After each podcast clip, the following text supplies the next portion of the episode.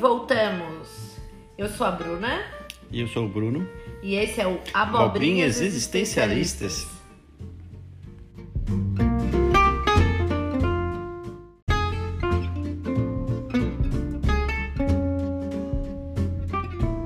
Muito bem, amigos! Cá estamos para continuar a discussão que a gente iniciou no episódio 10 e agora com convidados queridos. Ah, no primeiro episódio, a gente só jogou lenha na fogueira, né? A gente levantou as, as, as questões que a gente vai discutir com eles aqui ah, nesse episódio. O, o episódio anterior, é legal dizer, que trouxe um monte de gente para discutir com, com a gente. Alguns vieram em inbox, outros comentaram no post. Vocês são muito tímidos, por favor. Participem. Participem, né? Mas é, rolou muita troca de ideia legal e agora a gente trouxe mais gente legal para conversar com a gente sobre isso. Certo, Brunão? Certo, então, só para dar uma relembrada no nosso tema, né? A gente está discutindo aqui questões relativas a obras e os seus artistas e se a moral e as noções de ética é, podem ou não censurar a arte. E para isso a gente trouxe dois amigos, né, é, bem especiais e com conteúdo para colaborar e, e, trazer ainda mais outras informações que vão complementar a, a nossa discussão. Então, sem fazer muitas delongas, eu vou pedir para que eles mesmos se apresentem, né? A Gabi e o João. Ah, eu vou começar agradecendo o convite, né, da abobrinha, do abobrinho, do abobrinhas, né? Eu acho que é uma lisonja, né? Poder conversar com vocês e ser lembrada para a gente bater esse papo gostoso, mas polêmico também, né? Porque vocês não são brincadeira, não, né? Vocês realmente querem ver o circo pegar fogo, querem colocar o dedo na ferida, cutucar a onça com a vara curta. É isso aí. Então, gente, é, meu nome é Maria Gabriela, né? Acho que antes de qualquer coisa, eu sempre fui uma leitora assídua, apaixonada por literatura. Isso fez com que eu me tornasse professora de língua portuguesa e literatura. Né? Tenho um mestrado na área de linguística e atualmente é, curso doutorado em linguística também. Legal. Eu nem sabia do doutorado. Eu também não. Essa Legal, É. Massa. João, conta para nós quem é você. Então, também agradeço bastante o convite. Acho muito bacana o programa de vocês. Eu acompanhei ali a jornada desde o início, vendo o Bruno semanalmente correndo com a parte de edição e querendo melhorar e trazer cada vez mais novidades. E é bacana que está crescendo, né? É perceptível que isso claramente vai chegar a algum lugar. Meu nome é João, eu sou professor de biologia. É, faz uns 5, 6 anos já que eu trabalho em sala de aula, mas além disso, eu sou um dos organizadores da Comic Con Floripa e um redator do site Aliança Geek. Então eu trabalho muito mais ligado ao entretenimento, né, além de também trabalhar em sala de aula. E aí o Bruno fez esse convite aí, justamente porque nessa, nessas nossas conversas, né, nas nossas abobrinhas extracurriculares, Exato. eu acabei mencionando o Presidente Negro, né? Quando ele falou sobre essa história de separar a obra do autor. Então é isso aí, né? Acho que podemos. Então, feitas as devidas apresentações, bora pro tema que vai render muito assunto.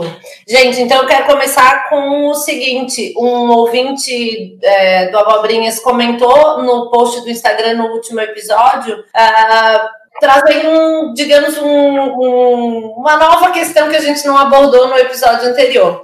Ele fala que antes de discutir se a moral e a ética podem é, censurar ou não a arte, é necessário conceituar a arte. E a questão que a gente quer trazer para vocês a partir disso é: tem isso de conceituar a arte? A arte é passível de ser encaixada num, num, num conceito, digamos assim, estrito?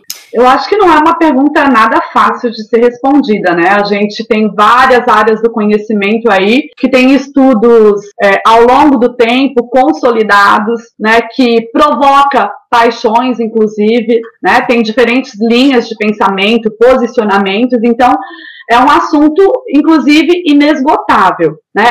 É fácil é, conceituar o que é arte? Não é né? Mas eu acho que a gente deve refletir sobre o que é a arte, qual é a sua função, qual é o seu papel e quais são é, as arestas que a gente vai aparando, né? Dentro daquilo com o que a gente se identifica para dizer é, isso me toca como arte, né? Então Dentre as diferentes funções da arte que foram consagradas historicamente, eu acho que ela está muito relacionada a essa questão de expressão, né? É uma expressão social, histórica, cultural, né? Ela capta um determinado tempo, um determinado espaço, ela cria efeitos de sentido no interlocutor, né? É, ela registra, de certa forma, é, o modo que o artista vê e entende né, o mundo. É, acho que ela serve como deleite. Né? É, eu gosto muito assim de, de um texto de um teórico da literatura né, que fala sobre a literatura que humaniza, e ele diz que todos nós precisamos de doses diárias de ficção. Né? E a literatura se propõe a esse papel, a nos fornecer doses diárias de ficção. A partir da década de 60, no nosso país, é, a televisão tomou esse lugar, hoje a gente tem as redes sociais, né? O entretenimento, a ficção são mais acessíveis, mas a necessidade humana dessas doses diárias, ela é atemporal, ela sobreviveu ao tempo, né? Então ela serve sim como alienação muitas vezes, como deleite, né? É, expressão dos sentimentos, da vida, mas a arte também pode ter a função de transformar a realidade a partir do momento que ela provoca a reflexão, né, a transformação no ser humano. Uhum. E não necessariamente essa transformação se passa por uma experiência prazerosa, né? Sim. Positiva. Muitas vezes a gente precisa, através de uma obra de arte que desperta um gatilho, mergulhar ao fundo de si mesmo. Né? Eu acho que até a Clarice Lispector nos provoca com muita maestria sobre isso, que a gente vá ao fundo do poço, né? que a gente enfrente os nossos fantasmas, que a, a gente passe por situações desgostosas para que a partir dessa experiência haja uma transformação do indivíduo e, consequentemente, é, da realidade. O que, que eu costumo falar para os nossos, para os meus alunos, né? É, é, é fácil limitar o que, que é arte e, consequentemente, o que é a literatura? Não é. Né? A gente tem aquilo que a história, que os estudos clássicos, que de certa forma a elite consagram como arte, mas não é tarefa fácil. Mas eu acho que a gente deve buscar é, aquilo que nos provoca, aquilo que nos é. transforma, aquilo que nos toca, né? E acho que esse é um bom caminho para a gente começar a não definir, não definir no sentido limitante, mas a olhar para a arte com uma perspectiva libertadora, né? seu potencial libertador. Legal. João, conta para nós. E aí, dá para dá encaixar arte, arte num conceito? Então, se tu partires né, do próprio princípio etimológico da palavra arte, ela significa simplesmente a habilidade, né? A técnica, a habilidade, a tradução literal da palavra arte, né? Uhum. Então, como que eu vou conceituar algo que se refere a uma habilidade ou a uma técnica? Qualquer manifestação sociocultural, de qualquer tipo que seja, pode se enquadrar em arte. Óbvio que nós temos definições acadêmicas, né? Como a Maria Gabriela, inclusive, citou, basicamente dominadas pela elite, que tentam definir o que de fato é arte, o que não é arte. Mas a arte, em essência, ela não é algo, ela não foi feita para ser definida. A arte,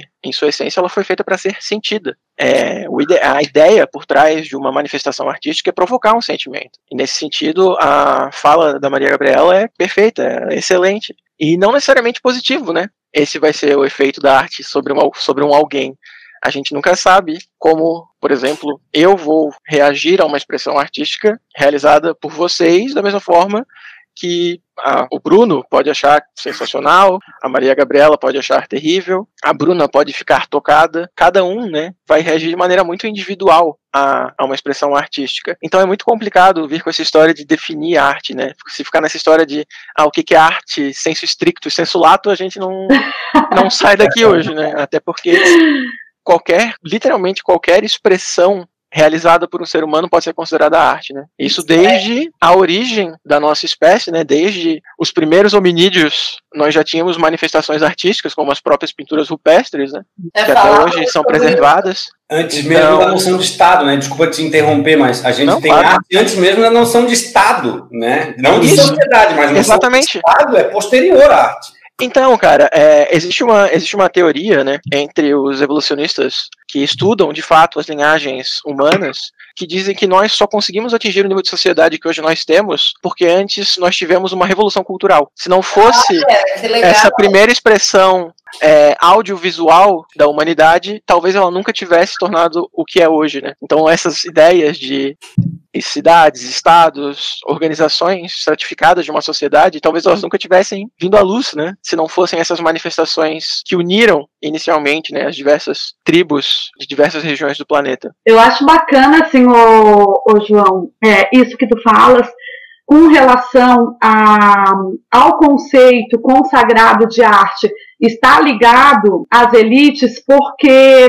normalmente essa arte hegemônica, essa arte predominante que resiste ao tempo, né, que entra dentro da academia, dentro dos museus, que é a arte inquestionável, né, é, ela diz muito mais sobre quem consome esse tipo de, de, de cultura, de bem cultural, né, do que da qualidade desse bem cultural, né? Por que, que algumas obras se tornam consagradas ao longo da história do tempo e outras são esquecidas, né? Depende de quem consome.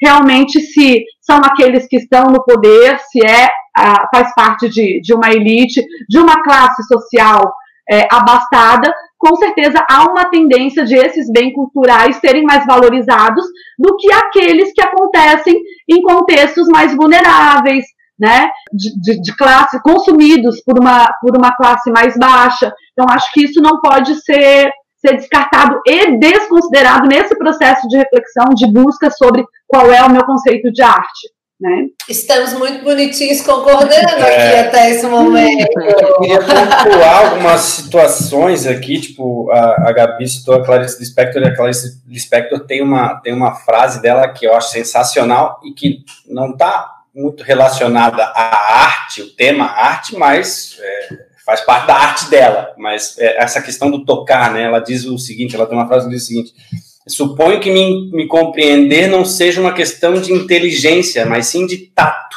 Ou você toca, ou você não toca. E segue a vida, né? Ou tu me toca, ou tu não me toca. E E a gente sempre fala aqui sobre isso, né? A gente, desde o primeiro programa, pontua isso. Como, no fim das contas, é só sobre gostar ou não, sobre te modificar ou não, sobre te, te tocar de alguma maneira ou não. E não sobre o que é bom, o que é cult, o que é. Isso é tão. É tão menor em relação ao que a arte ressoa na gente, como Uhum. ela bate na gente, né? Então eu acho que tem muito mais a ver com identidade e representatividade do que com qualquer outra outro tipo de conceito que possa encaixar. Enquadrar. Uhum. Outro ponto interessante que da, da questão da, né, do, do, dos, dos diversos sentimentos que a arte pode causar e, e ela não, não é necessariamente bela, recatada e do lar, né?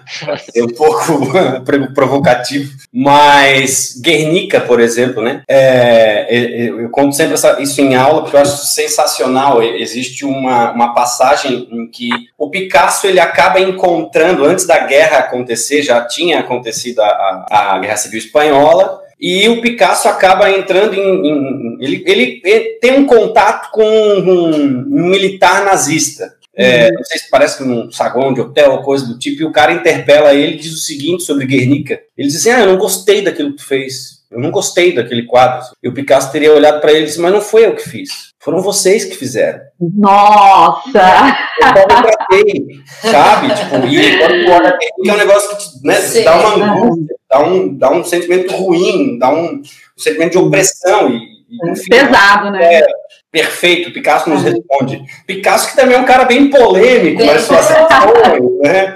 Bem polêmico. Também, também daria para questionar, colocar aí a moral questionando a arte dele se, se fosse por aí que a gente fosse trabalhar. Fosse caminhar, né? Mas então, puxando agora um pouco mais para relacionar com o programa anterior, eu quero primeiro tocar na questão do Monteiro Lobato, porque eu já falei que essa questão é carinho para mim. Eu tenho duas questões carinho bem, bem sérias nessa, nessa temática, que é o Woody Allen e o Monteiro Lobato. Então, mas como o João tratou com o Bruno é, previamente, foi daí que veio essa ideia da gente trocar essa ideia os quatro aqui. Então eu queria é, perguntar para o João. João, me conta quais são as tuas questões sobre com o Monteiro Lobato, especificamente com essa obra O Presidente Negro. Contextualiza para a gente.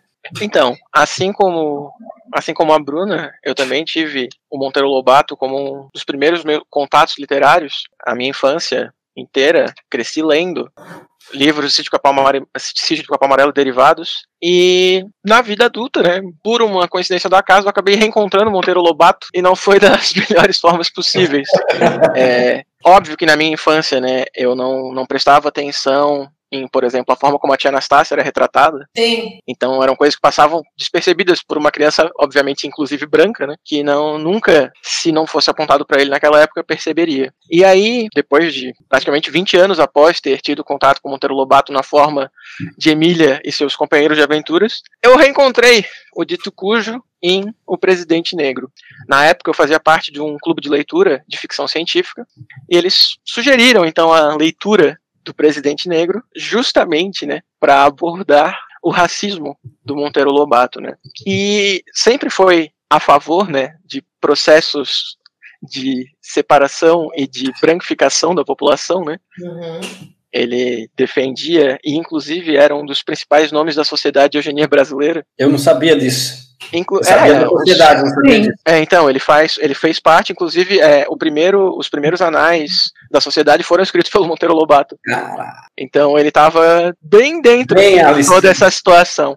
E isso fica totalmente explícito em O Presidente Negro, né? Eu não, não sei se vocês leram, Não, não mas Também não. é que assim, eu não quero, eu não quero falar tanto a ponto de dar spoilers, né? Mas também é uma leitura que eu não recomendo pra ninguém, porque quer dizer, né? Falando nessa história aí do que é arte e tudo mais, a leitura vale a pena porque ela vai mexer contigo, definitivamente, Ah, então, então já Não vai mexer. outra. positivamente. Sim.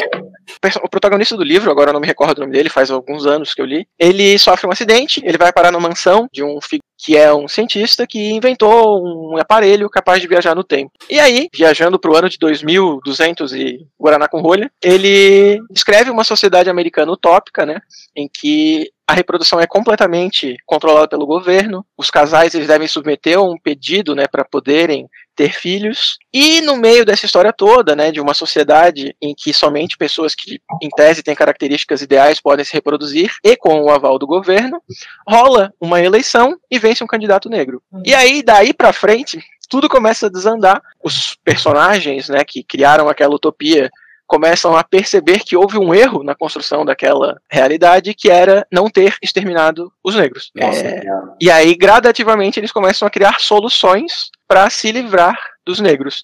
Inclusive, uma das soluções, né, uma das, das possibilidades seria exportar todos eles para o Amazonas. Gente. Não, olha, é um nível completamente sem sentido. E aí, posteriormente, eles começam a fazer produtos, por exemplo, com shampoos que iam gradativamente alisando o cabelo dos negros e que também iam esterilizando eles a longo prazo. Pesado. Terrível, assim. Tipo, E, e o, e, o, e o mais louco é que o Monteiro Lobato, ele. Eu não, eu não vou lembrar o ano que ele foi para os Estados Unidos, mas foi, foi após a apartheid, então já tinha rolado toda aquela discussão interna nos Estados Unidos racial. E ele levou esse livro para lá e tentou publicar pós tudo aquilo que vinha acontecendo no país. E obviamente, né? Ele teve várias portadas na cara. Nenhum editor quis publicar um livro com aquele conteúdo. E quando ele voltou para o Brasil, deveras emputecido, ele disse, ele disse que o erro dele foi ter ido para os Estados Unidos após o período em que eles defendiam o linchamento de negros na rua. Para ele esse foi o erro. Ele ter ido tarde demais para os Estados Unidos. Não é a obra, é o erro. É o erro É, dele. o não problema ter- não é minha obra, o problema é eu ter ido tarde demais. Tá, então eu tô, eu tô fazendo um papel meio Marília, Gabriela, Marília, né? Então, é, eu quero te perguntar assim, antes de trazer a fala da Gabi, mais objetivamente, sendo Monteiro Lobato esse cara nas tuas palavras, escroto, é, eu não tô. Não, eu tô falando nas tuas palavras porque eu não tô tomando um posicionamento aqui ainda. tu que tens uma, uma filha bebê, é válido a gente apresentar uma obra como essa para trazer a discussão de tema, digo, desde o, desde o sítio do Capão Amarelo, com o jeito que a tia Anastácia é colocada, com o jeito que a Narizinho é colocada, com o jeito ali na, na obra como um todo, como o Jeca Tatu é colocado, que também é um outro estereótipo que ele traz. De camponês e, ignorante, né? E, isso. pois é, e aí, e olhar para isso junto com ela com um olhar crítico, ou tu acha que o lance é excluir? Eu não posso consumir, a, a tua filha não pode consumir Monteiro Lobato a despeito da obra, quer dizer, a obra também tem conteúdo racista, mas então vamos colocar assim, é, pela obra e pelo cara. Então, qual que é o teu posicionamento sobre isso? Perfeito. Eu até vinha conversando com o Bruno por esses dias sobre ressignificação da obra de um autor, principalmente esses autores mais antigos que já estão em domínio público. Então, nós temos aí a oportunidade para autores contemporâneos entregarem a sua visão desses personagens, né? É, tu tens, por exemplo, é, a editora Script, ela lançou, se não foi ano passado, foi ano retrasado, um quadrinho é, chamado Emília 100, em comemoração aos 100 anos de Emília, em que são várias histórias curtas, todas elas escritas e ilustradas por mulheres. Uhum. Então, é tu já tens um outro olhar sobre aqueles personagens que foram criados por um homem branco completamente racista. Uhum. Então, eu não digo que a obra ela precisa ser esquecida, até porque ela formou uma geração de leitores, né? Isso não tem como tu retirar o legado dele, né? A criação, o universo criado por ele, ele não pode ser extinto de forma alguma. Inclusive, acredito que extinguir a obra e quem foi Monteiro Lobato, na verdade, seria uma injustiça racial, porque vamos fingir que não existiu, vamos simplesmente esquecer, apagou, não, aquilo não existiu. Nesse sentido, eu acho não, tem que mostrar. Ó, esse aqui é o nosso legado. Esse aqui é o cara que criou o Sítio Capão Amarelo, esse aqui é o cara que é homenageado no Dia Nacional do Livro Infantil, e ele escrevia isso, isso, isso nos livros dele. Então é importante a gente levar em consideração a história de quem foi e o que é a obra. Mas eu sempre defendo a ideia da ressignificação. Uhum. Passa essas ideias para outras pessoas, vamos ver como elas podem trabalhar com isso. Inúmeros, inúmeros autores que estão atualmente em domínio público vêm sendo retrabalhados por uma galera nova aí que tem feito milagres com trabalhos que são completamente passíveis de edição, né? O... passíveis de edição. É, eu vou chamar de passível de edição. É, como eu já trabalhei com edição de, de quadrinhos, Uhum. Eu sei que muita coisa a gente tem que limar, né? Então vou usar a expressão passível de edição tá. para não falar outra coisa. Tá. Fica à vontade de falar o que quiser, cara. É, sinta-se à vontade. É completamente Aqui... livre. Enfim, se fosse para te censurar, não te convidaria. E, e Gabi, me conta, qual é a tua leitura sobre essa situação? Olha, eu acho que o João já fez uma boa apresentação da vida né, do autor em questão. Na verdade, Monteiro Lobato ele teve uma vida pautada na defesa de ideias polêmicas, né, na, não só com relação a, ao entusiasmo que ele sentia com as questões eugenistas, né, mas também em defesa do petróleo, entre outras, né, foi inclusive preso. Então tem uma, uma vida, é, foi um assim do, dos principais incentivadores assim é, do mercado editorial brasileiro, né? Inclusive é, apoiou Lima Barreto, que é um escritor carioca marginalizado, que sofria com alcoolismo, uhum. que não tinha reconhecimento nenhum e Monteiro, negro, né? Negro encontrou no Monteiro Lobato um apoio para o desenvolvimento literário, né? Para a publicação dos seus livros eu vou, eu acho que vale a pena aqui citar é, o que ele escreve em uma das suas cartas que vieram à tona há alguns anos atrás sobre a, a, simpatia que ele sentia, né, com relação à eugenia. Ele fala o seguinte sobre o Brasil: país de mestiços, onde branco não tem força para organizar uma Ku Klux Klan, é país perdido para altos destinos. Ele tinha ideias grandiosas para o Brasil, Nossa. né? Dentre essas ideias grandiosas estava a purificação, né? A raça. Sim. Um dia se fará justiça a Ku Klux Klan. Tivéssemos aí uma defesa dessa ordem que mantém o negro em seu lugar, estaríamos hoje livres da peste da imprensa carioca. Mulatinho fazendo jogo do galego. É se, e sempre demolidor, porque a mestiçagem do negro destrói a capacidade construtiva. Né? Então, Eu acho que não há dúvidas com relação ao fato de que Monteiro Lobato era racista, né? Temos como provar e comprovar isso, né? Ele era uma pessoa racista. Aí entra a questão que divide, inclusive, é, os posicionamentos dentro dos teóricos da literatura, né? Alguns defendem o seguinte: será que ao abraçar a causa da eugenia, o Lobato não teria sido apenas um homem do seu tempo? Né? Ah, Até porque, João, a eugenia, né, no início do século XX, ela tinha status de ciência.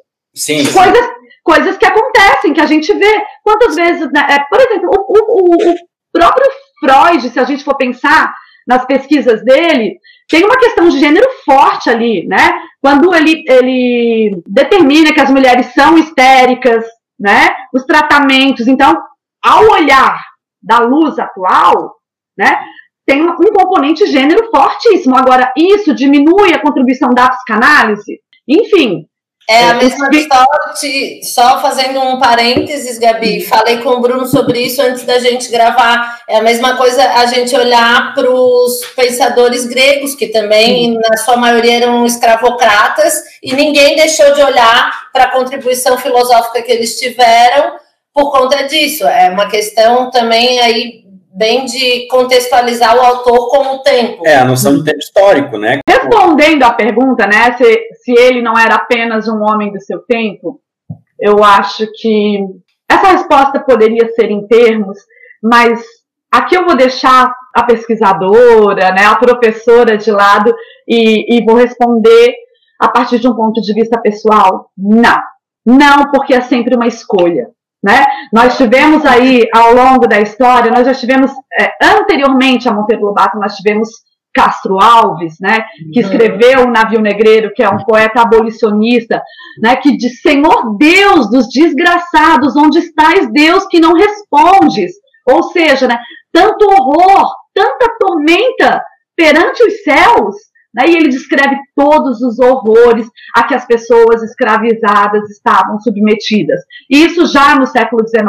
Nós temos Luiz Gama, que também é contemporâneo de Castro Alves, né, que foi um homem negro que, que tornou-se livre, autodidata, tornou-se advogado por méritos, né, não teve um percurso acadêmico, destinou a sua vida a libertar outras pessoas da escravidão e tem uma obra literária riquíssima que re representa o seu ponto de vista. Mais tarde, no início do século XX, já falei que a gente vai ter Lima Barreto, né, que demonstra é, todo o jeito carioca de ser já no momento pós-abolição, né, mas que na vida e na obra é, registra a marginalidade a qual essa parte da população foi submetida.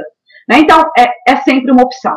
Mesmo em determinado tempo histórico, né, eu, se eu me identifico com algumas ideias, isso diz sobre mim. Diz sobre mim e sobre a obra. Né? Aí eu acho que é outra questão. Monteiro Lobato é racista? É.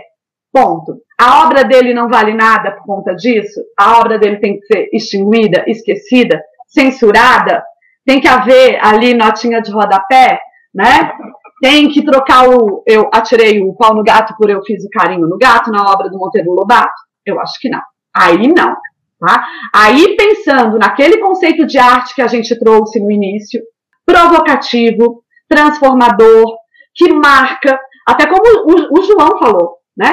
É, é privar, de repente, a humanidade ou ou qualquer pessoa de ter acesso a esse tipo de bem cultural é também negar a nossa própria história. Então, é, é, enquanto isso está vivo, a gente continua refletindo sobre o que foi e sobre o que será. Né? É, qual é o papel da literatura? Né? A, a Bruna lhe provocou o João, perguntou para ele, e como pai né? E aí a, gente vai entrar na questão da literatura infantil, que essa também é uma polêmica entre os teóricos da literatura, é uma polêmica no meio acadêmico, tá? O papel da literatura é moralizante? Ela serve para moralizar? É isso? Não. Sempre, né? É. Não, né? Bom, como, como, Você quer informar um leitor crítico, reflexivo, atuante, que tenha um repertório cultural e que isso constitua o seu ser, e aí o que ele vai fazer com isso, também tem a questão da autonomia do sujeito, né? Isso foi o que eu quis levantar no último uhum. episódio, a gente quis levantar no último episódio dessa questão de assim, eu preciso fornecer, discutir e daí ver o que, que aquela pessoa em específico vai fazer a partir de como isso, de como ela recebeu e de como ela refletiu, né? Por isso que é, uhum. é, é, tão delicado. É, eu penso que também é, é, um, pouco, um pouco de encontro com a tua fala, é, e aí vou citar um outro exemplo. não, não, não é nem citar exemplo, é o fato de que quando a gente coloca para debaixo do tapete e, e a sociedade brasileira vive colocando coisas embaixo do tapete, a gente impede a discussão e quando a uhum. gente impede a discussão, a gente impede todo o resto, porque a gente não vai mudar. Né? A gente não vai mudar a concepção, mentalidades, enquanto a gente não sentar e discutir qual é o papel da arte, sentar e discutir se devemos ou não liberar drogas, sentar e discutir como é que a gente vai, pode proporcionar uma melhor é, é, participação política mais igualitária. Então, assim, a gente nem discute né? A gente nem discute, enquanto quando, quando a gente encerra a discussão, para por aí, acabou. Para onde a gente e aí, vai? É, e aí, é, é para vocês como pais, eu acho que vale a pena a gente trazer, assim, marcar o que aconteceu, né, recentemente na história do nosso país, em 2017, o governo federal determinou, né, através do Ministério da Educação, que fossem recolhidos 93 mil livros tá, da obra Enquanto o Sono Não Vem, que era uma coletânea de contos para crianças de primeiro ao terceiro ano, ou seja, sete, oito anos, porque dentro dessa obra tinha um conto que era a triste história de Eredelgada, em que o rei escolhe a mais bonita das suas três filhas para casar com ela. E aí é claro que a menina se recusa. E na época o governo achou que essa história não era adequada para ser trabalhada com crianças de 7 a 8 anos. Num país em que a gente tem números absurdos de violência sexual contra a criança, num país em que a gente sabe que, na maior parte das vezes, o abusador está dentro do círculo familiar, ou é um parente, ou é um amigo de um parente. E aí, será que a partir dessa história não há a possibilidade de, claro, obviamente, através do trabalho da professora. E aí a gente precisa passar também pela questão de formação de professores com qualificação para conduzir o trabalho de forma adequada, mas para que a criança se aproprie da reflexão sobre criança não casa e criança muito menos casa com o pai, né? Sim. Mas não, é, a atitude foi, eu não estou dizendo se foi certo ou se errado, estou dizendo que isso aconteceu. É, essa realidade no nosso país e isso aconteceu os livros foram recolhidos. E, particularmente, assim, como, é, como pessoa, eu acho muito perigoso recolher livros. A história já nos mostrou que queimar livros é, a primeira... é que isso aconteceu e por que que aconteceu, né? Então, acho que acende um sinal de alerta aí. É. Eu só ia pontuar, pontuar aquilo que tu já falou, né? O historiador em mim manda dizer que é, regimes autoritários, em geral, uma das primeiras medidas queimar livros, né? Queimar tudo aquilo que não representa culturalmente, socialmente aquilo que o regime prega. Sim. Isso foi com o nazismo e a gente volta lá para o Renascimento. Bom, enfim, não faltam exemplos. Idade Média, né? E é muito, e tem muito isso também, né? Eu sempre discuto isso. Daí vocês estão aqui, todos falando da sua condição de professores, eu vou falar da minha condição de advogado. Não, eu, eu, eu, sempre falo para as pessoas sobre isso. Uma coisa é o que tu farias. Então, uma coisa é eu dizer que não vou, não vou mostrar para o Bento Monteiro Lobato, isso é uma opção minha como mãe. Mas eu não estou dizendo que é isso, tá? Mas eu estou dizendo que se eu optasse por isso, isso é minha opção. Outra coisa é o Estado, como instituição, dizer que o meu filho não pode. Tudo que passa para a esfera é, estatal, ultrapassa a esfera é, pessoal, é extremamente delicado quando a gente está falando em censurar isso ou aquilo, porque qual é a medida? O que pode ser vai variar de governo para governo, vai variar de ideologia para ideologia, e vai, e, e, vai limitar tantos outros pensamentos. Ou seja, então, se eu estou limitando, estou encaixando o que pode nesta, nesse conceito, nessa caixa, é, oprime todo outro tipo, impossibilita, vamos colocar assim, quase que impossibilita todo outro tipo de pensamento contrário. Então é uma merda, não pode ser, não pode dar certo isso. E assim, Bruna, isso já aconteceu com Monteiro Lobato no nosso país. Em 2010, o Conselho Federal de Educação ele recomendou, né, o veto às caçadas de Pedrinho, né, Foi para o STF tudo. Pelo tratamento dado à tia Anastácia. O MEC, na época, vetou esse parecer, né, de, de, proibição da, das caçadas do Pedrinho, mas em alguns estados se tornou realidade. Então, assim, difícil. Eu acho que acende o alerta, acende o sinal de alerta. Mas sabe, João, que eu achei, eu não sabia disso que tu trouxe. Na verdade, nunca parei para pensar sobre essa possibilidade de obras que estão em domínio público serem revistas e, e aí, portanto, ressignificadas por outros autores. Eu achei isso muito massa, muito interessante. Nunca, nunca passou pela minha cabeça essa perspectiva nessa possibilidade, bem legal. Sobre essa questão, então, é para não, a gente não ficar só no ponto do Monteiro Lobato, do Monteiro Lobato, e já que o João mencionou a, as obras de, de, domínio público, eu vou trazer aqui também como exemplo, assim, o nosso ícone, eu acho, né, da literatura brasileira, inquestionável, agrada a gregos e troianos, Machado de Assis, Sim. em seu Memórias Póstumas de Brás Cubas, né? Em um dos episódios do livro, há um escravo alforriado, e quando ele conquista essa liberdade, qual é a primeira coisa que ele faz? Ele compra um escravo e chicoteia, né? Uhum. E aí, a que luz a gente vai fazer essa leitura? Que tipo de, de julgamento de valor a gente vai colocar aí nesse momento? Talvez ele quisesse ser provocativo, talvez ele quisesse ser representativo, talvez ele não quisesse nada disso. Sim. Eu acho que deixa para o leitor. Deixa para o leitor Sim, decidir. deixa para o leitor. É, eu acho que, né, basicamente, é isso. Então, falamos agora de um cara que tem conteúdo questionável na obra e na vida. Passemos agora para uma, uma outra questão que a gente trouxe no episódio anterior, que é da J.K. Rowling, que então tem uma obra que não tem conteúdo é, racista, nem, digamos, traga nenhuma carga de preconceito aí, e que também é, transformou milhões de pessoas em leitores, mas faz declarações, fez essas declarações que a gente até tratou no programa passado, transfóbicas, e ao se retratar, reforçou, né? Foi uma retratação. Não, não se retratou, ela tentou, ela tentou argumentar em favor do que ela vinha dizendo, que é totalmente diferente de se retratar, né? Não foi, não foi uma retratação, foi uma reafirmação. Exato, Isso. exato. E, e, só um parênteses sobre o comentário da Maria Gabriela sobre o, a história, o conto do Machado de Assis, em que o escravo conquistou a sua carta de euforia e foi lá comprar um escravo. Me parece que Paulo Freire estava certo, não é mesmo? É! o sonho do oprimido é ser uma pessoa. A coisa tá.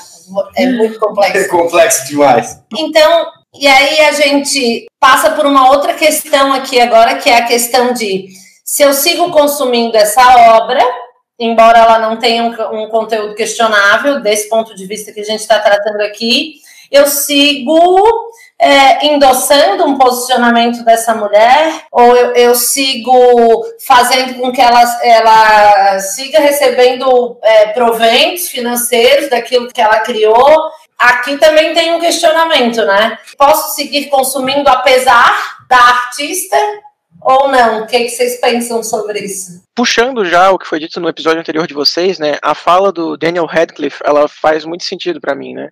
O que você viveu com aquela obra e fez sentido para você, vai continuar fazendo pro resto da tua vida, independente de quem produziu. Mas, mas tem aquele pequeno parênteses que deve ser feito, né? Embora aquela obra específica tenha ressoado comigo naquele período específico da minha vida, significa que continuar consumindo o que vier a ser produzido posteriormente por aquela pessoa vai fazer o mesmo sentido para mim?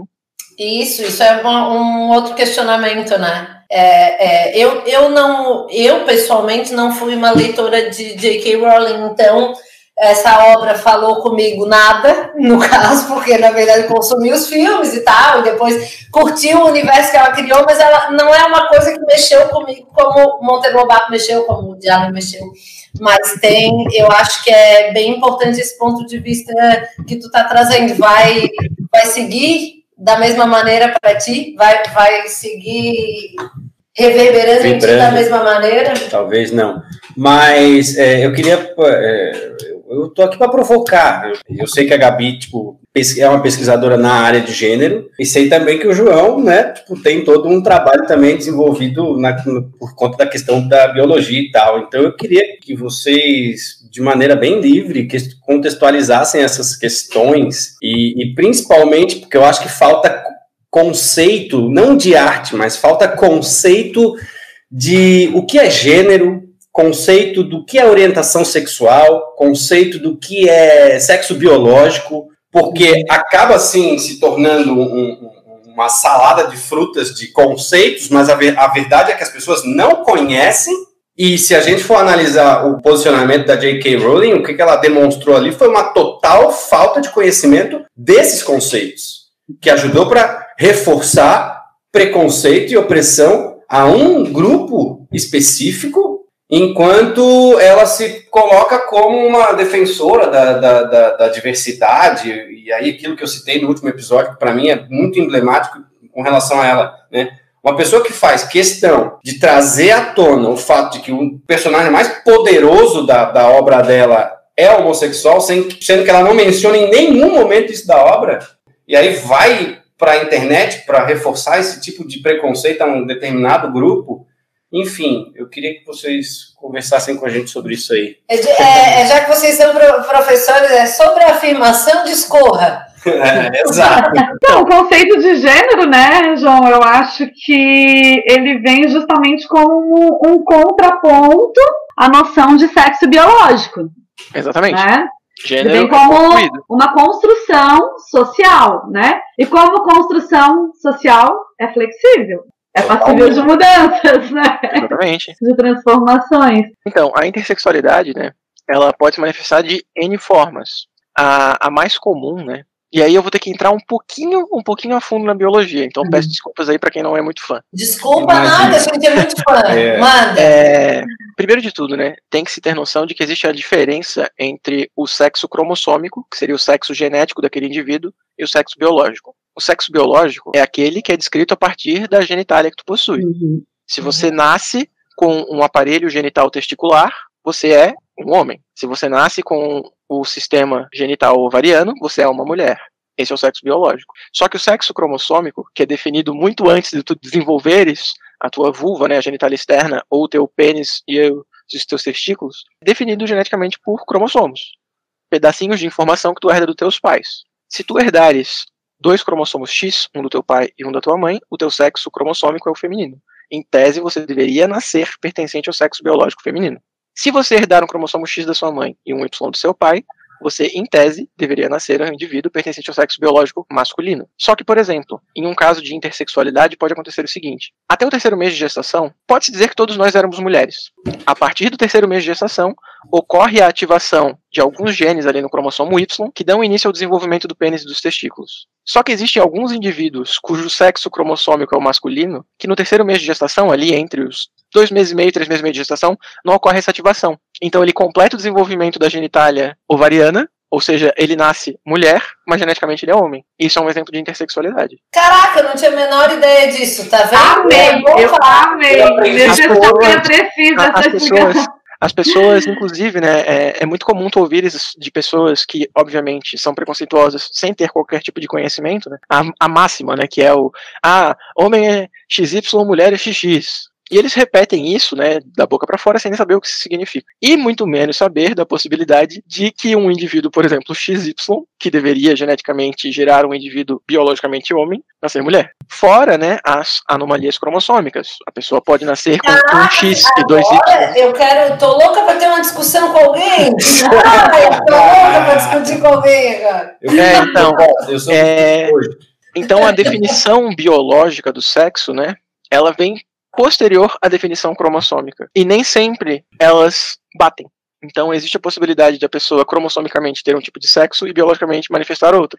Então, o próprio conceito de sexo biológico, né, ele depende de um outro, que é o sexo cromossômico. E muita gente não sabe disso, né? Muita gente acha que, inclusive, as duas coisas são sinônimas. Tem gente que acha que, ah, não, o sexo biológico masculino é o que tem o XY, o sexo biológico feminino é o que tem o XX. Só que não. Uma coisa é sexo cromossômico, outra coisa é sexo biológico. Isso que eu nem entrei ainda no mérito, né, de identidade de gênero, que, como a Maria Gabriela já tinha até apontado, né, é uma construção social. Nós é que historicamente associamos que o gênero masculino é aquele associado ao sexo biológico masculino, o indivíduo que tem pênis e testículos.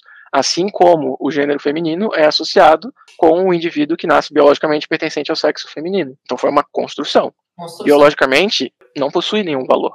E que não dá conta da realidade, da diversidade humana, né? Da multiplicidade de, de. É, não só humana, não só humana, mas de, de sentir, de ser, de se expressar, de pensar, de querer, de desejar, né? De se relacionar. Do ponto de vista sociológico, tem uma pesquisadora que, ah, é uma pena, não vou lembrar do nome dela agora, mas ela trabalhava com populações nativas da região ali de Papua, Nova Guiné, e, em que populações tribais, em que a, aquilo que o mundo ocidental, ou o mundo em geral, entende como características do gênero masculino, nessas sociedades eram características do gênero feminino. Então, que tipo. O que prova, o que, prova que, que é gênero é uma construção social, é uma construção cultural, né? E é diferente de orientação sexual, né? Porque posso Isso. Ser, né? enfim, posso me considerar uma mulher, sou um homem, me considero uma mulher, mas tenho atração por uma mulher. Sim. Enfim. É como as pessoas têm a, a, a, necessidade incessante de ficar encaixando tudo. É isso. Na é. verdade, a gente até, assim, dentro do, dos estudos de gênero, é, existem categorias, né, de análise. É, eu acho que a sociedade, ela tem uma necessidade muito grande de enquadrar, né, de classificar. Inclusive, é muito comum que casais homossexuais escutem das pessoas, tá, mas quem é o homem? Ah, né? Se são duas mulheres. Quem é a mãe? Quem é a mulher? Por quê? Né? Porque não podem simplesmente ser dois homens que desejam homens, né? Ou duas mulheres que desejam mulheres, mas quem faz o papel porque tem um papel social da mulher e um papel social do homem, né? É, então, é, a, a, orientação sexual é como a própria palavra diz, né? Para onde o meu desejo me orienta. E a gente tem as caixinhas heterossexual, que é a, a, sexu, a, a sexualidade normativa, é normativa porque dentro da construção sexual somos normatizados para sentirmos desejo pelo sexo oposto, pelo gênero oposto. É, nem sempre acontece isso. A homossexualidade, quando sente o desejo pelo mesmo gênero, pelo mesmo gênero ou pelo mesmo sexo. e aí, a bissexualidade, né, que é o pessoal que fala que são os, os, confusos, né, os indecisos, mas que na verdade são pessoas que o desejo se orienta para diferentes direções, mas tem mais classificações aí. As pessoas sentem desejo, sentem atração por muito mais possibilidades do que essas três que são convencionais, né? E o tanto, aí já vou viajar total, mas eu tô é. com isso mesmo. Então é o seguinte, o tanto que essas determinações sociais fazem com que as pessoas limitem direciona, o direcionamento do seu desejo. Uhum. Então quer dizer, se eu a vida toda fui né, meio doutrinada, que eu só posso curtir homens, que eu só posso me relacionar com caras, que ainda que eu tenha um outro tipo de desejo, ou, ou, engraçado que é bem isso como o Bruno trouxe sobre a J.K. Rowling. Ah, então, ai, então homossexuais, tudo bem ser homossexual, agora trans, Não sexo, é, que, é, que foi a, a, a afirmação dela, o sexo é real e uma. Olha a ideia. o sexo é real e, e, uma mulher trans jamais vai ter o sexo feminino. Ou seja, a, é, é uma confusão, é uma confusão e uma ignorância, né? Que parece que. É, é, é claro, as pessoas têm que, têm que assumir, sabe? Elas, principalmente quem está na mídia, né? Quem tem visibilidade, quem tem voz, precisa sim assumir a consequência daquilo que diz, tem que pensar assim, tem que buscar informação, sabe? Porque é realmente irresponsável falar é, uma coisa dessas quando a gente dentro existe uma hierarquia do preconceito Sim. e dentro da hierarquia do preconceito, do preconceito as pessoas trans elas estão na base ah, então, esse tipo de, de, de, discurso vindo de uma pessoa que é admirada, que é ídolo, que é referência, que participa ativamente da formação de leitores, e aí a gente não pode nem discutir o mérito disso. Quando fala algo de forma tão irresponsável, é, ela provoca sentido, sim, e ela reforça essa é, discriminação, o preconceito, o ódio e todas as violências que a gente conhece muito bem, né, na sociedade. Eu tenho, tenho permissão para dar uma viajada? Uh, mas toda! mas, mas então, se. É, é, então, como eu disse, é uma viajada, tá? É, se o comentário dela provocou reações, não poderia ser considerado uma manifestação artística? Mas... A arte não tem que provocar o comentário dela provocou reações. Mas a arte não envolve a criação de uma coisa para daí. É que, em tese, né, no, senso, no senso mais amplo de arte, é qualquer manifestação humana, seja uma criação ou não, pode ser considerada arte. Não uma sei. manifestação daquela, daquele indivíduo é, pode ser interpretada como arte. Mas eu acho que ela falou como pessoa. E não como a, a autora, né? Não foi a obra que não, falou. Não certeza. foi a obra que falou, foi a pessoa com certeza. que falou. Por isso que eu falei, eu vou dar uma viajada. Pode ser considerado uma manifestação da artista, entende? Nesse sentido. Uhum. Óbvio que ela comentou como pessoa, óbvio que ela uhum. tem um pensamento bastante desconexo com a realidade, e baseado no fato né, de que ela fez questão de dizer para todos alvo Dumbledore é gay, sendo que essa informação não está nos livros, muito possivelmente ela é uma pessoa que tem um preconceito por falta de conhecimento. Como Sim. todo preconceito se inicia, né? A palavra Quando ela disse que ah, é, uma mulher é, trans nunca vai ser uma mulher, é, ela sabe que ela, na verdade, está se referindo a única e exclusivamente sexo biológico, ela sabe, ela tem ideia da definição do não, que é sexo, do que é gênero, porque não, talvez, a partir do momento que a pessoa entenda, né, esses conceitos, talvez, né, ela consiga ressignificar aquilo na cabeça dela e mudar a sua opinião, né? Ou pelo menos enxergar de outra forma. No caso é, dela, em que ela foi confrontada e ela ainda por cima só foi lá e tentou explicar, isso, isso. aí eu acho indefensável, não tem mais o que fazer, sabe? Uma coisa é tu criticares é, um autor já falecido, que viveu há décadas uhum. atrás, e não pode, por exemplo, rever seus preconceitos, comparado com uma autora contemporânea, que tem acesso à informação na ponta da mão dela, que tem recurso né, financeiro para ir atrás dessa informação, ela pode literalmente aprender tudo o que ela quiser, porque ela tem recurso financeiro para isso. E ela ainda opta por permanecer na ignorância, aí eu acho indefensável. O que eu. Olha, gente, isso, olha. Como eu falei, é botar lenha na fogueira mesmo, né? Vamos aqui para isso. Eu acho que, que a autora foi incoerente, foi né, é, irresponsável, foi preconceituosa, foi transfóbica, foi. Eu acho que a gente pode boicotar a obra dela, até porque, como a Bruna falou, a gente hoje mais do que nunca no mundo capitalista que a gente vive, os bens culturais eles também são bens de consumo. Então a, é, é, acaba gerando um lucro. Agora, Harry Potter não vale nada porque ela disse isso. Acho que não. Ah, não. Aí não. É, tá. E aí, aí eu tenho uma outra opinião nesse sentido, é que eu acho que fica mais fácil dissociar o criador da criatura quando na criatura tu não tens as manifestações do que aquele criador considera ideal, né? Em Harry Potter tu não tens de forma alguma, né? Sim. né? As ideias transfóbicas da J.K. Rowling. Então é mais fácil tu separares, né? Do que, por exemplo, um outro autor que vai lá e imprima esse tipo de pensamento na obra e Sim. reforce isso no seu pessoal.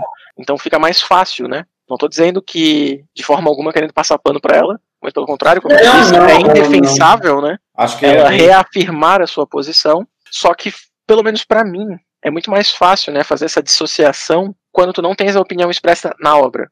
Sim, sim. Então é fácil tu lembrar de Harry Potter sem associar ao nome J.K. Rowling. Eu, por exemplo, é, eu sou uma pessoa que nunca, nunca gostou muito dessa, desses universos que envolvem feitiçaria e bruxaria.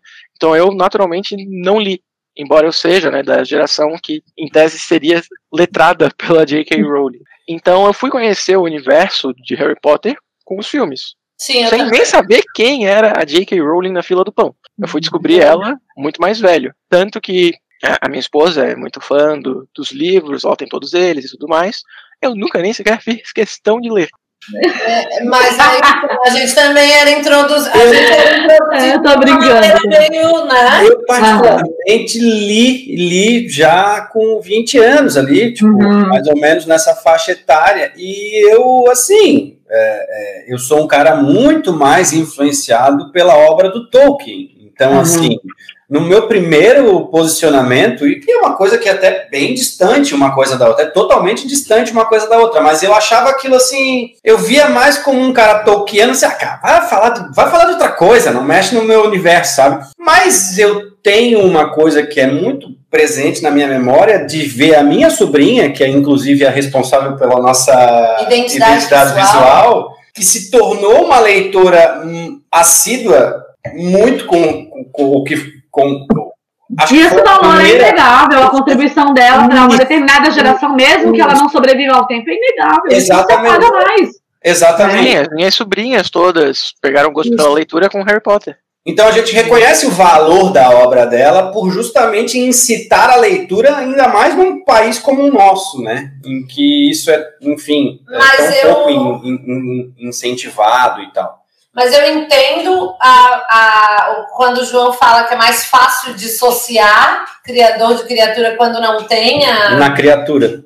quando não tem o conteúdo preconceituoso na criatura. E também entendo, eu fui ler um pouco sobre o, como é que isso é, repercutiu nos leitores de Harry, de Harry Potter, e aí eu li uma fala de uma pessoa específica que eu achei, uma leitora X também, ela, eu achei interessante ela dizendo assim: é, eu me apoiei nessa obra para sair da minha casca. Foi ali que eu aprendi, foi, foi através dela que eu aprendi a me comunicar com o mundo. E depois das declarações da JK, eu fiquei. Eu, é, é, a identificação ela se mexeu, porque a obra dela representava muito para mim, e quando eu descobri que veio daquela, daquele tipo de pensamento, ainda que não tenha nada impresso na obra falando sobre aquilo, é, mudou para mim. Então eu acho que isso aí acaba sendo, o boicotar ou não, o cancelar ou não, acaba sendo uma perspectiva extremamente pessoal, né? Do tanto que tu tolera aquilo ou não. E não tolera o preconceito, mas tolera a obra versus o que o cara E assim, ó, dá, dá ao leitor o que é dele de direito, sabe? Dá o direito de ter acesso, dá o direito de ter contato com isso, de fazer as suas conexões, né? As suas reflexões e de decidir. Se a gente for olhar pela perspectiva política, religiosa, moralizante, isso é muito fluido, é subjetivo. E aí como é que a gente vai agenciar, né? E a arte, A arte do mundo, por si de só. acordo com as convicções subjetivas de cada indivíduo. De...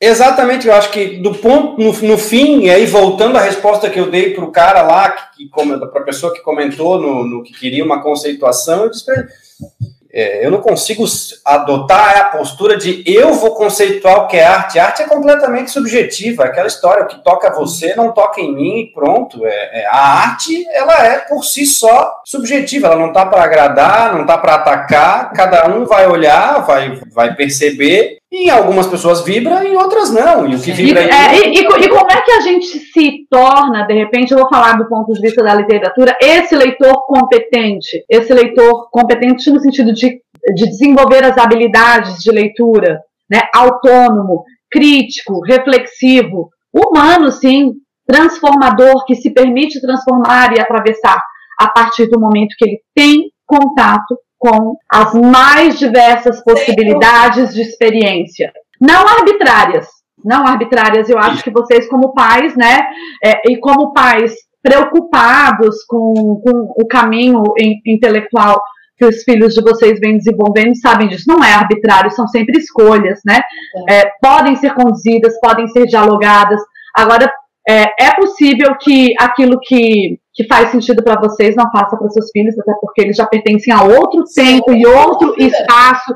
E se a obra diz assim, é, se a obra diz do tempo e do espaço do artista, é, o leitor, né, o, o leitor ou, ou, o apreciador, o olhar que ele, que ele direciona também diz do seu tempo e do seu espaço. E nós só estamos dizendo que Monteiro Lobato é racista porque hoje a gente tem aí movimentos que dizem que vidas negras importam, sabe? Que o movimento negro se desenvolveu, ninguém mais é, é, é aceita, sabe, é, expressões preconceituosas, a gente não aguenta mais ver as pessoas negras morrendo, discursos racistas matam, matam sim, chamar de macaco mata, como a tia Anastácia foi chamada, né, mata, mata sim, mas a, a forma como eu olho para isso pode ser libertadora, pode ser, inclusive, transformadora, pode me tornar uma pessoa indignada com aquilo que aconteceu e não necessariamente alguém que vai reforçar esse tipo de discurso. Claro. Agora, estamos com mais ou menos 43 horas de programa, mas eu vou, eu quero fazer um último questionamento antes da gente ir para os quadros, porque eu não vou deixar de tocar nesse assunto, não é a área de ninguém aqui, mas eu quero falar porque é esse que me dói mais. E quando passa para a situação criminosa, como a gente falou no, no episódio anterior, em que a gente abordou o Roman Polanski, o Woody Allen, é, o Marlon Brando. Comentamos é. essa semana sobre a autora das Brumas ah, de Avalon. É, Marion, é, não, Mary, não sei, esqueci o sobrenome, ela É, é, envolvida- de pedofilia com o marido. com o marido no- nos casos de pedofilia. Então, assim, é, e quando o cara é um cara do nosso tempo, vamos colocar assim, ele não está vivendo no século passado nem em outro, ele está aqui, ele cometeu crimes, e aí é, é difícil colocar assim, crimes de, de alta gravidade, mas totalmente desprezíveis. E eu, eu, por exemplo, eu falei no episódio anterior, sigo falando aqui, o que a obra do Woody Allen fez em mim é só meu e me mudou para sempre.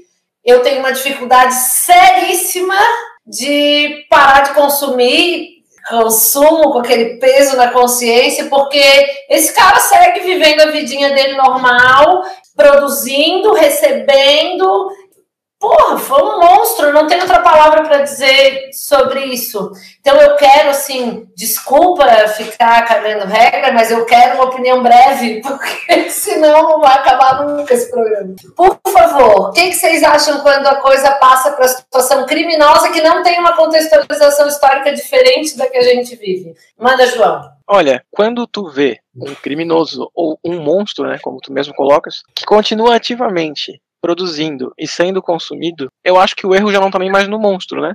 Então, mas diz é um muito mais da erro. sociedade que o consome do que o próprio monstro, que já foi rotulado como ruim. Então, pra mim, são pessoas que deveriam ser esquecidas.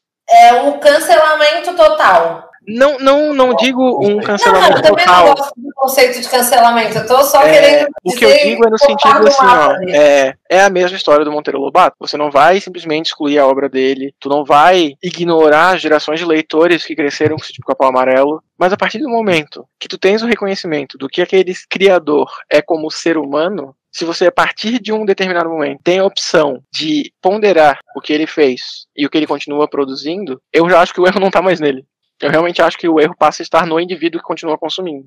E aí, Gabi? Existe uma intersecção, sim, entre essas questões, mas são diferentes. Ali no caso, é, a obra de arte, ela foi um crime. Houve um estupro para que a cena acontecesse. Do Bernardo Bertolucci. Aí eu acho que é uma questão de justiça, não é nem de justiça, de, de- realmente de criminalidade, não é nem uma questão de reflexiva, cultural, teórica, literária, qualquer Mas aí eu tipo tenho que coisa. abrir um parênteses, e até peço desculpa por me te Hum. interromper. É, mas aí nessa história de legal é um tanto quanto complicado, né? Porque legal por legal, o nazismo foi legal. Sim, dentro daquele contexto. Então. Dentro daquele contexto. É, questionável, é questionável. Eu acho que concordo que há uma intersecção, mas são casos diferentes, porque, por exemplo, é como, como a Gabi falou, no caso de ter havido um estupro em cena, porque a obra foi maculada É, por um crime. Daí E acho que tem, tem essa questão também que é, joga também uma responsabilidade para o consumidor, né, para o telespectador, né, no caso que é, se eu sinto prazer nisso, sabendo disso, isso também diz sobre mim. Sim, ah, isso, eu trouxe Né? isso, eu trouxe isso no episódio, sobre- no, no episódio E anterior. diz- não diz só sobre mim, mas diz sobre nós, sociedade. Né? Sim, mas foi justamente o meu comentário, né? Aham. tu tem noção do crime cometido, tu sabe quem é a pessoa e tu continua consumindo, pra mim já É. não é mais erro do. Sobre ti Sim, sim. Sim. É. Sim. Na, no último Tango em Paris, houve um crime que maculou a obra. A, o crime aconteceu na obra. Uhum. Mas no caso do Woody Allen, por exemplo, não aconteceu na obra. Aconteceu porque ele é um cara que fez todas essas Uhum. coisas das quais a gente tem ciência. Mas a obra dele não fala sobre isso, exceto por uma pincelada aqui, outra ali, que dá para dizer sim que fala sobre esse tema, mas são coisas diferentes também. Embora também fale sobre o consumidor, sempre fala Eu sobre acho que há gênios que são canalhas, gênios que são criminosos, sabe? e isso é a pessoas vida. todas que E são é- podres. E aquela história que discutiu também, no, acabou falando no último episódio. O gênio, o mais gênio que ele seja, ele continua sendo humano. Tu não E pode aí- partir da perspectiva que ele é um cara puro, É. que ele é um cara ilibado, Então. porque ele é podre, assim como tu tem as tuas podridões, e eu também. Claro que se a gente for falar em gradação, Resguardadas as devidas proporções, né? É, mas é que também é, é muito cultural nosso endeusar a figura daquela pessoa que é uma referência em uma Sim. área e é totalmente escrota. Tanto que, por exemplo, o Gregory House, né, o protagonista da, da série médica lá, o cara é um escroto, só que ele é um gênio na área dele, de diagnóstico é, médico, e todo mundo, nossa, meu Deus, eu quero fazer medicina, eu quero ser como o House. E o bicho é um escroto. Então a gente tem essa ideia de assim, a ideia de associar a genialidade à escrotice, né? E achar isso bonito. sim. A gente tem que parar sim, de levar pra frente essa ideia de que pessoas inteligentes, né, têm a saída livre da prisão, por assim dizer, né? Eu vou usar a terminologia Sim. do banco imobiliário. A pessoa é livre pra fazer o que quiser só porque ela é um expoente na área dela. É, a gente falou sobre isso, assim, fora da gravação, mas dizendo sobre isso, muito do que a gente faz também tem muito a ver com legitimar o status quo. E, e- e legitimar o que, o que é aceito porque a gente acha bonito, bem isso como, como o João trouxe aqui, né? Falamos muito, não concluímos nada e esse era exatamente o objetivo. Agora, então, vamos para os quadros.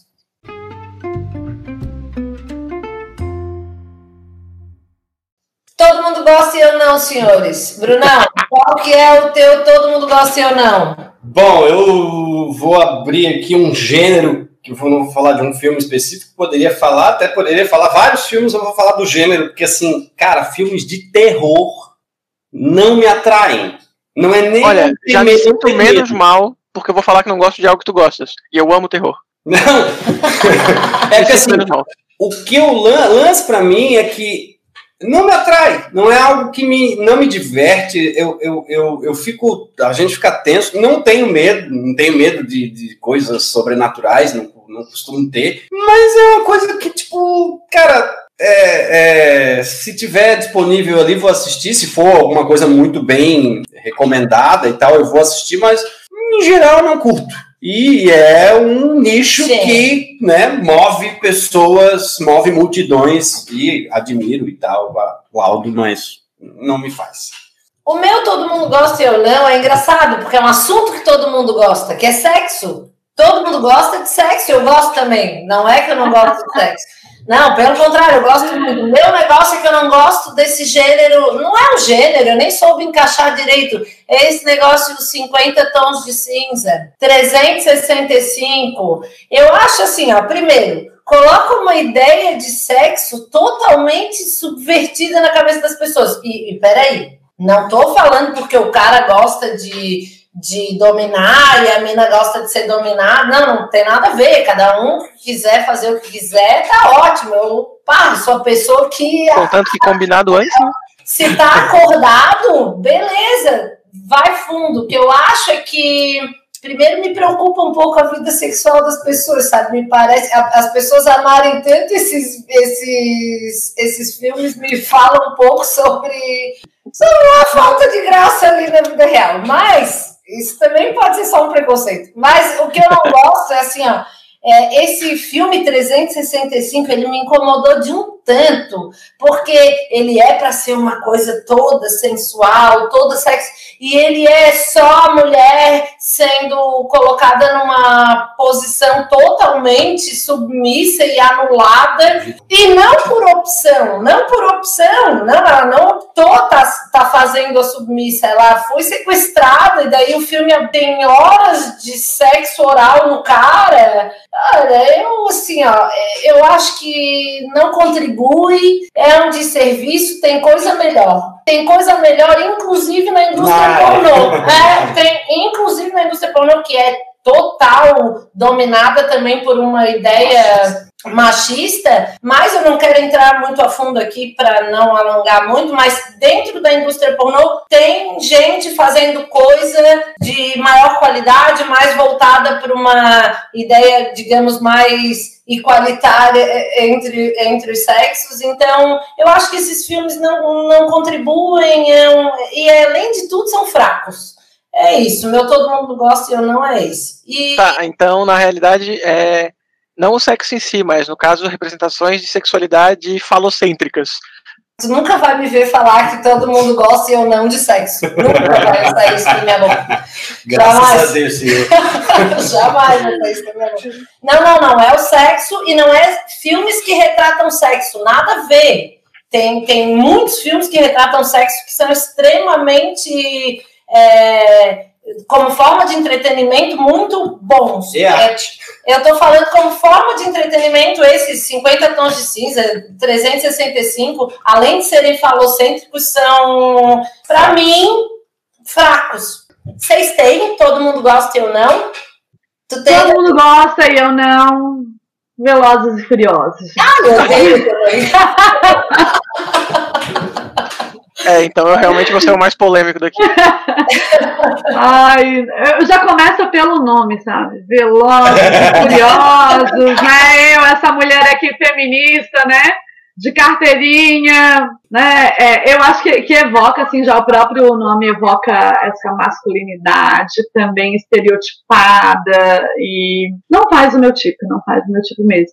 Eu acho que o papel da arte é aquilo que eu falei, é tocar, é fazer refletir, é transformar, né, atravessar a gente, e esse tipo de, de entretenimento não me atrai nem um pouco. É isso. Certo. Então, João, tô esperando para ouvir tua polêmica. Eu não suporto o poderoso chefão. Acabou! Vambora! Bom, vamos fechar aqui o jogo. Como é que tira da reunião? Como tira. Não, fala, fala, querido. Então, cara. É, eu, na verdade, de maneira geral, não gosto da temática máfia. Nossa, sou apaixonado. Não é algo que. Assim como tu não gostas do terror, né? Uhum. Eu não gosto da temática, assim. Isso não só no cinema. Em qualquer meio de entretenimento, em literatura, quadrinhos, videogame, eu realmente não sou atraído pela temática. E o Poderoso Chefão, em específico, né? embora seja um filme com méritos reconhecíveis, né, isso eu jamais me oporia a reconhecer, até porque seria uma injustiça de minha parte, eu acho ele lento e devagar. Uhum. Já, já é uma temática que não me atrai. Aí um filme que leva quase duas horas para enrolar a narrativa principal, Ai, não me desce. Tá, mas tá. Não, total. E, e, é uma característica muito do Coppola, né? Tipo, tipo, essa coisa do carregar ali a narrativa até o. Não, tipo, as, as, cenas iniciais eu reconheço, sim. Eu também tenho uma certa dificuldade, às vezes, tipo, embora eu acho uma coisa que, que mexe muito comigo, vibra muito comigo. Mas, por exemplo, aquele casamento, galera, primeira 40 minutos de filme é só o início. Tipo, total respeito à, à opinião. E, e, os filmes dele tem muito isso, né? Por ser tão, tão prolongados, tão longos, tem muita perfumaria. O que para mim eu amo, que é o que a gente coloca assim, é, não sei, no direito se fala muito sobre isso, perfumaria, que é aquela coisa que não. Ela não, vai, muito, ela é. não leva a lugar nenhum, mas ela tá ali só para dar uma graça. E é, eu, então, ah, eu não gosto disso. É, eu, na realidade, sou uma pessoa que costuma ser muito direta e metódica. Uhum. Então, qualquer tipo de narrativa que usa perfumarias para conduzir a narrativa e não leva aos finalmente não é algo que me atrai. Mas do Tarantino? Cara, então, o Tarantino, embora ele seja um cara que volta e meia se arraste, ele usa um elemento que eu sempre gosto bastante, que é a sátira. A forma como ele, ele inclusive costuma, né, inserir elementos históricos de maneira satirizada Sim. nos filmes dele, e Uhum. isso é uma coisa que eu acho muito bacana. Muito massa. É, aquela uma- acidez característica dele, eu acho interessante, assim. Tem gente que vai pelo, pelo, pela violência gratuita, né, pela Sim. violência gráfica. Eu gosto da, da acidez do Tarantino. E é uma pessoa que também deveras questionável, né? Sim, sim. Isso, também, muito. certo.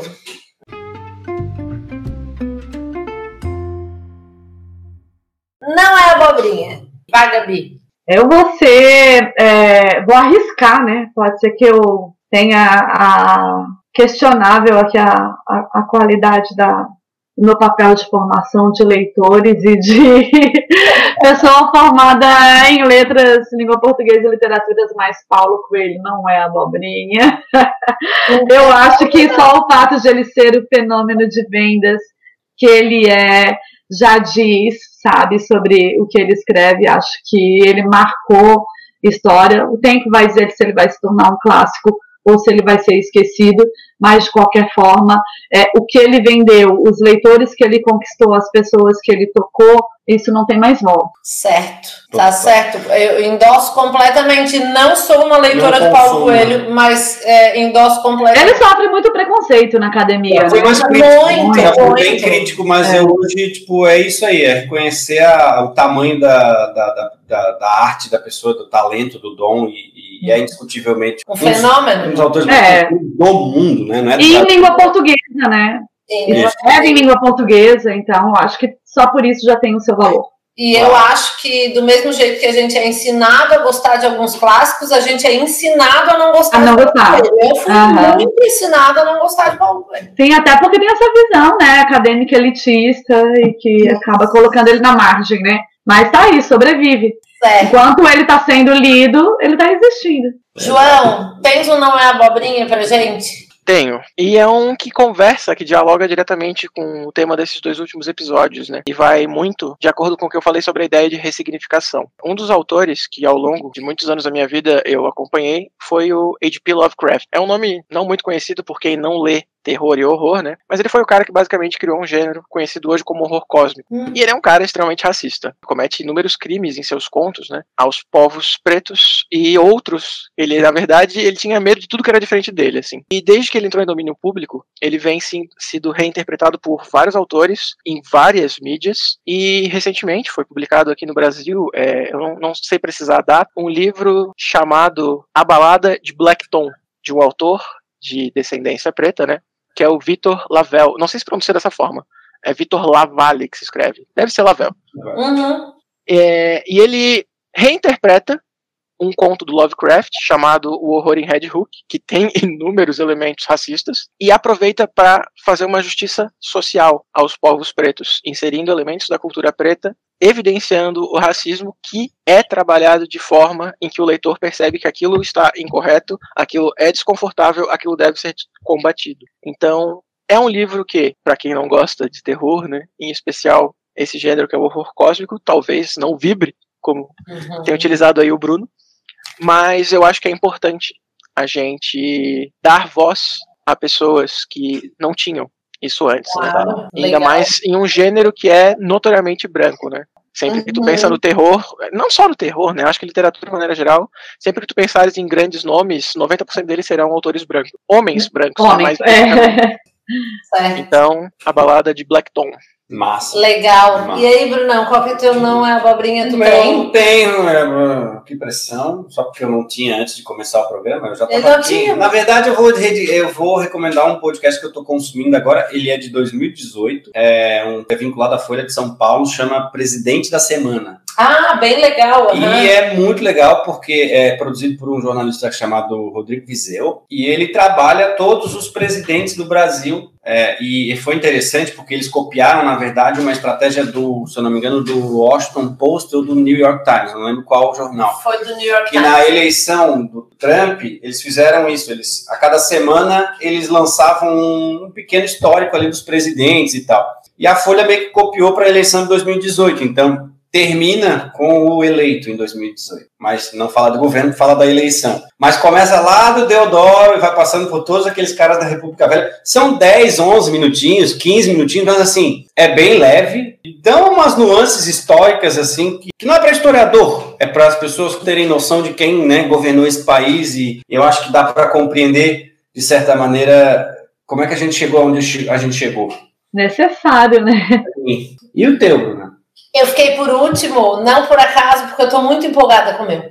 Eu só quero, é, não, eu quero fazer uma contextualização. Eu sou uma tia é, presa num corpo de gente relativamente jovem, porque eu, assim, eu só escuto coisa velha, eu, eu sou uma orgulhosa ouvinte de coisas dos anos 60, 70, ali 80, já chorando um pouco, a depender do que for. Mas eu sempre me obrigo a escutar coisas novas é, de tempos em tempos para poder descobrir coisa nova, porque tem muita coisa boa rolando que não está no mainstream que, ou que a gente não toma muito conhecimento e que é muito legal. Inclusive então, o Abobrinhas. A minha dica é musical. Não sei se vocês já ouviram falar, talvez super, talvez nunca. É, Ana Frango Elétrico, vocês já ouviram falar dessa mina? Ela é uma cantora, compositora, poeta. Ela tem 24 anos, o que me faz chorar lágrimas de sangue, porque é muito talento, assim, concentrado numa pessoa de 24 anos. É, ela, ela faz um estilo musical, ela diz que não gosta de se encaixar no, no conceito de pós-MPB, ela diz que ela é, é pop rock com pinceladas de punk, mas para mim ela é ela remete extremamente a uma coisa mutantes assim ali final dos anos 60 início dos 70 ela é uma misturança muito maluca muito boa guria sensacional ela entrou com seis anos é, começou a estudar piano clássico e com sete ela já tinha sido admitida na escola Vila Lobos. Então, assim, ela não, não tá aí a passeio, ela é foda. E ela, inclusive, vou dar uma outra, uma outra dica engatada aqui, porque ela está produzindo um disco que vai ser lançado agora, acho que esse ano, da, é, é uma banda chama Sofia Chabal e uma enorme perda de tempo, que eu já achei esse nome fantástico. E segue mais ou menos na mesma linha ali, me lembra muito uma coisa Rita Lee antes do Roberto, não, não ali anos 80 depois do Roberto. Então, é, as minhas dicas são Ana Frango Elétrico, e Sofia Chaval e uma enorme perda de tempo. É massa.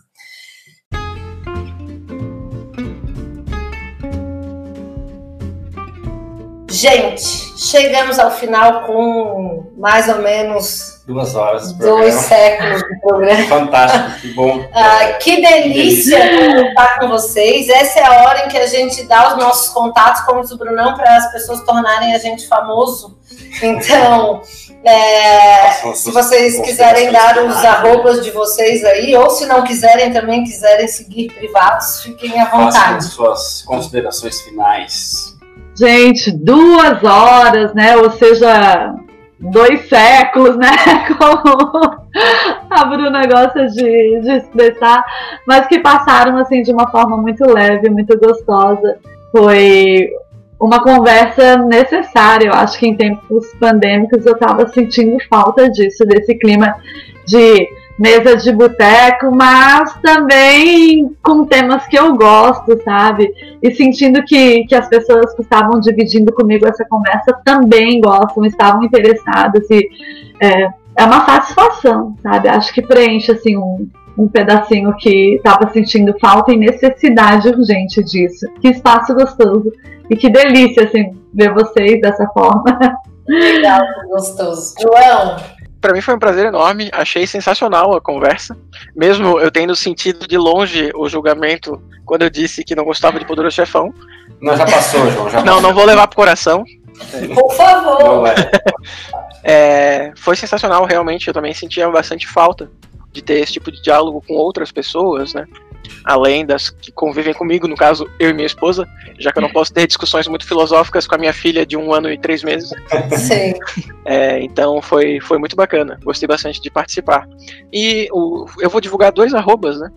Tem que fazer um pequeno marketing. O primeiro ah. deles é o meu Instagram profissional direcionado ao ensino de biologia, que é o arroba Biologia com João. Eu sempre posto dicas tanto para alunos que estão pensando aí numa aprovação no vestibular, melhorar o desempenho no Enem, quanto curiosidades. Algumas vezes até intercalando a biologia com entretenimento. Já falei de vida de inseto, já falei de Rei Leão, já falei de Procurando Nemo. Então eu também gosto de trazer esse diálogo, né, da ciência com o entretenimento e o arroba CC Floripa, né, meu evento destinado aí aos quadrinhos e também, né, à cultura eu não, não quero usar a palavra nerd, porque nerd hoje é, tem conotação de gente babaca.